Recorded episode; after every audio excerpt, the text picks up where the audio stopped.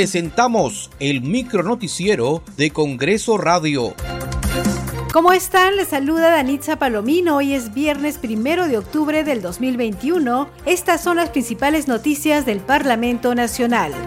La presidenta del Congreso, María del Carmen Alba Prieto, afirmó que ese poder del Estado no aceptará amenazas contra la democracia peruana, venga de donde vengan, y que eso no es negociable. La titular del Parlamento informó sobre la reunión con el presidente de la República, Pedro Castillo. Junto a los portavoces de diversas bancadas, nos reunimos con el presidente Pedro Castillo, quien nos dijo que no está en la agenda del gobierno plantear una cuestión de confianza. Y le tomaremos la palabra. El gobierno no presentará cuestión de confianza y de hacerlo, la palabra del presidente Castillo no tendría ninguna validez y el Congreso tendría que asumir su responsabilidad.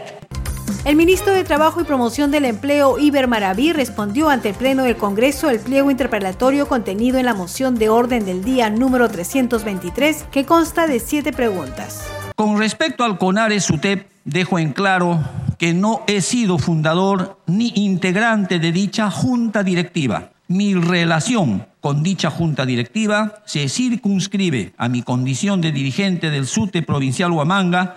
Posteriormente, en la sesión plenaria de interpelación se inició el debate con la participación de los congresistas de las diferentes bancadas. Escuchemos al congresista Ernesto Bustamante de la bancada de Fuerza Popular. Pero este no es un acto judicial ni fiscal, este es un acto político y de lo que se trata es del tema de confianza no todo el pueblo peruano está de acuerdo con lo que está ocurriendo con el presidente Castillo y su gabinete, el tipo de eh, idoneidad que tienen los ministros que han sido seleccionados. Y ojo, no solamente es el pueblo peruano en general, el propio primer ministro, señor Guido Bellido, le quitó la confianza a usted hace unas semanas. También participó, entre otros congresistas, la parlamentaria Sigrid Bazán de la bancada de Juntos por el Perú. Muchos dicen que estamos acá para interpelar al ministro. Y yo creo que lamentablemente esa no es la intención, que me gustaría que lo fuera, porque es cierto, la interpelación es una figura parte de nuestra función, como parte del control político, como parte de lo que hacemos en el Congreso. Pero una interpelación debe responder también a un cuestionamiento de políticas generales con respecto a políticas del gobierno, con respecto a políticas de un ministerio.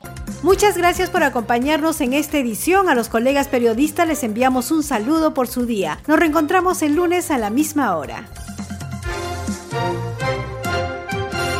Hasta aquí el micronoticiero de Congreso Radio, una producción de la Oficina de Comunicaciones del Congreso de la República.